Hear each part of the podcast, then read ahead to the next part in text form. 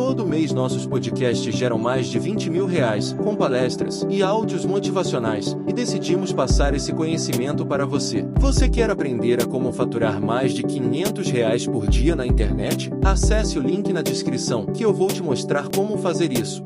Quem é o procrastinador?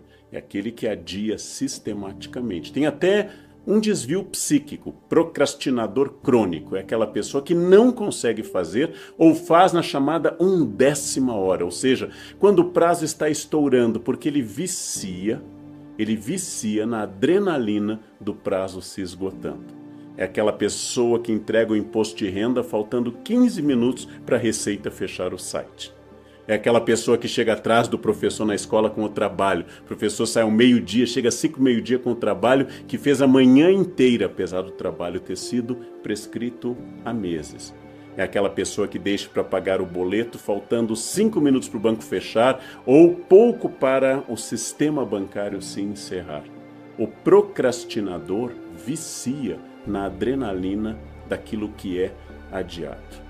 Em primeiro lugar, existem indicações para a gente conseguir combater. Em casos graves de procrastinação crônica, o ideal é procurar um profissional que vai notar em você quais são os gatilhos com os quais você adia o que deve fazer. O procrastinador crônico tem defesas contra a ideia estratégica de fazer a tempo ou até antes do tempo. O procrastinador crônico tem uma doença que o defende disso. Por isso que um bom profissional, um bom profissional da área de psicologia, psicanálise, é aquele que vai lhe indicar quais são seus mecanismos internos de defesa, mecanismos que fazem você acabar se comportando de uma forma errática, de uma forma de procrastinação. Então, se o seu caso é grave, se você faz isso sistematicamente, se você já foi punido financeiramente, já perdeu prazos, já fez tantas coisas que isto se tornou um problema e não consegue resolver, a minha indicação é procure um profissional.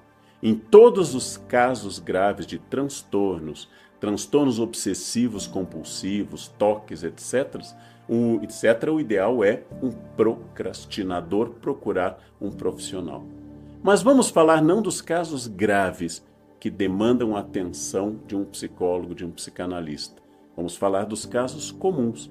Quase todos nós adiamos um pouco aquilo que não queremos fazer ou que não nos causa muito prazer. Damos mais um tempinho na cama, adiamos uma limpeza, mas fazemos rapidamente aquilo que demanda menos esforço, maratonar uma série, por exemplo. Com tudo isso, é preciso insistir que eu devo estabelecer metas realistas e não muitas. O cérebro se acostuma com o fracasso.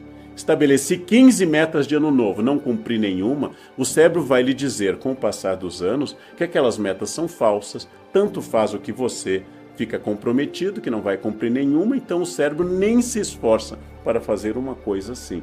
Seu cérebro é uma máquina que pode ser parcialmente programada. Então eu recomendaria, em primeiro lugar, metas realistas. Vai perder peso? Não estabeleça chegar em um ou dois meses a forma perfeita. Estabeleça uma meta realista. E quando você atingir essa meta realista, no mês de janeiro eu quero perder 2 quilos e eu atingir, você comunica a você mesmo que você atingiu uma meta, que você é uma pessoa que cumpre essa disposição, que você pode agora, no mês de fevereiro, estabelecer mais uma meta. Nada de estabelecer o corpo perfeito em 15 dias ou em 30 dias. Metas mais realistas. Nada de dizer que neste verão você vai aprender inglês fluente. Nada de dizer que você vai resolver nos próximos 15 dias todos os seus problemas de redação em português. Nada de falar que daqui até segunda-feira você vai dominar perfeitamente aquele software que você fica enrolando há tanto tempo. Estabeleça metas realistas. É melhor menos cumprido e mandando ao cérebro a mensagem e recompensando a você mesmo por ter atingido a sua meta do que estabelecer metas ousadíssimas, vastas, que você nunca vai conseguir e vai se acostumando com o fracasso, porque o fracasso vicia. O fracasso é algo que permite que eu não faça mais nada. É, eu não dei certo mesmo. Meu corpo é assim, eu não vou conseguir mudar, eu nunca aprendi inglês, eu não consigo ler sistematicamente, eu não consigo guardar dinheiro. O fracasso vai liberar de qualquer esforço. O fracasso, com frequência, não sempre, não sempre, e para quem não ouviu ainda, não sempre, o fracasso é, por vezes, uma zona de conforto. Ou seja, se eu não preciso mais obter nada, se eu não vou mais crescer, evoluir, me transformar, se a minha zona de conforto é o meu limite total de reino, para que fazer alguma coisa? Por que tentar algo? Eu sempre estarei lá, no mesmo lugar fracassado. Existe uma acomodação no fracasso. Por isso, primeiro conselho: metas realistas, modestas. Atingiu as metas modestas, você pode pensar, eu tenho condições para isso. Eu quero perder 2 quilos, eu dei um exemplo. Eu quero perder 2 quilos em janeiro e manter em fevereiro esses 2 quilos perdidos. Excelente meta. Conseguiu manter? Em março eu vou para mais um quilo ou dois, se é o meu objetivo. Eu quero agora fazer a seguinte meta: entre 2021 e 2023 eu vou aprender inglês. Dois anos é um bom prazo para uma língua. É um prazo mínimo para você estabelecer alguma fluência. Qual é a condição financeira que eu tenho para curso? Qual é a condição de tempo? Qual é o meu ritmo de aprendizagem? Vou estabelecer que no primeiro semestre eu quero fazer um curso via internet, por exemplo. São em geral mais baratos. Ou eu posso fazer com professor particular. Eu vou estabelecer essas metas e é muito bom que você avalie e veja o seu progresso. O progresso em uma língua se dá por patamares e não por saltos. Eu chego a um patamar e ele fica estável. Eu preciso forçar para chegar a outro patamar. E assim eu vou forçando para níveis. Eu nunca termino de estudar uma língua. Veja, você e eu falamos português desde o berço. E você e eu, eu bastante, temos dúvidas na língua portuguesa. Então não imagine que você será perfeito em outra língua, porque você não é perfeito na sua língua materna, como eu não sou. Então não tenha essa pretensão de perfeição. Mas, se você é capaz de ler um texto básico, fazer uma comunicação, uma reunião, uma apresentação simples, isso é um patamar extraordinário. E a esse patamar você vai acrescentando mais conhecimento. Quero guardar dinheiro. Quais são minhas despesas fixas? O que, que eu quero? Qual é a meta? Guardar dinheiro sem meta não adianta. Os especialistas insistem, eu tenho que ter meta. Quero dar entrada em um apartamento? qual é o valor do apartamento que eu quero, quero trocar de carro, quero ter uma reserva equivalente a um ou dois salários por ano, o ideal, os especialistas dizem, são três salários por ano, para emergências, despesas médicas ou tudo aquilo que nos surpreende. Nesse caso, estabeleça a meta, faça essa meta constantemente, busque essa meta, recompense se você se atingiu. Ou seja, se você se atingiu, aqui significa se você atingiu aquilo que você determinou.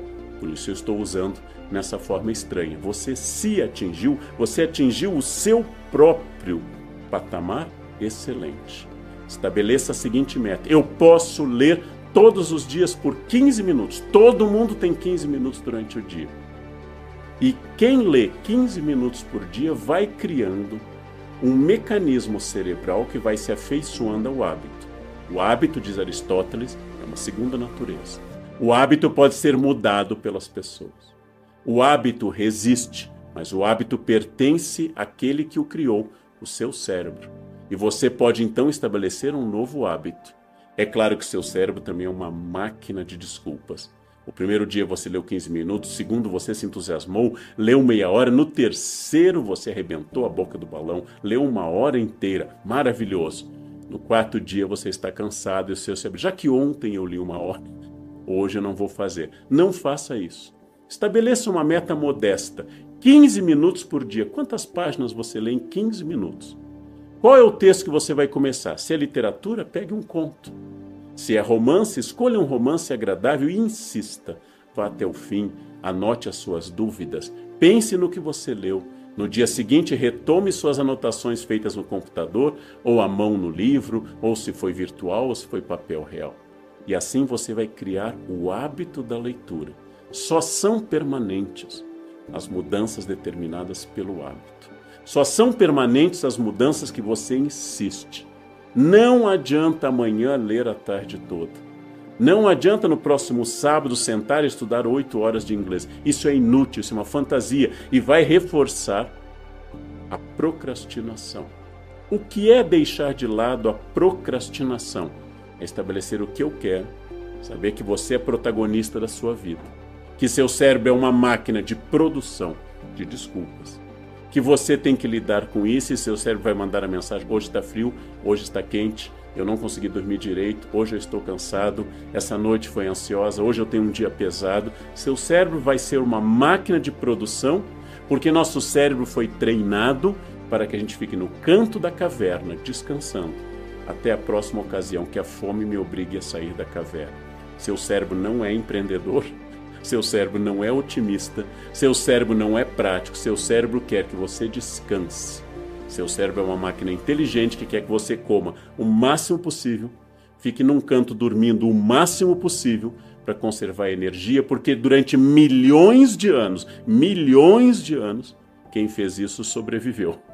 E aqueles que saíam pelos campos felizes eram devorados pelo tigre de dentes de sábio, ou morriam de fome, ou não conseguiam chegar até a próxima caçada ou coleta de é, raízes e sementes. Então, seu cérebro foi treinado assim. Eu posso fazer diferente. O cérebro responde muito bem ao hábito. Isso já foi demonstrado de várias formas. O cérebro adora o hábito e eu posso induzir o cérebro a um hábito novo. Então, metas realistas, insistência em consegui-las, criar o hábito, transformar a situação atual, recompensas caso eu consiga. Ou seja, não vou gastar nada que seja fora da planilha até conseguir tal valor. Conseguindo tal valor, eu me presentei com algo modesto como recompensa. O cérebro adora recompensas. Eu vou perder 2 quilos se eu conseguir isso, eu vou fazer uma refeição pisando na jaca, uma, apenas uma. E depois eu vou continuar com essa meta. O cérebro adora tudo isso. E as grandes metas são atingidas com mudança de comportamento e não com mudança de horário de um dia. Qual a diferença entre vencedores e perdedores?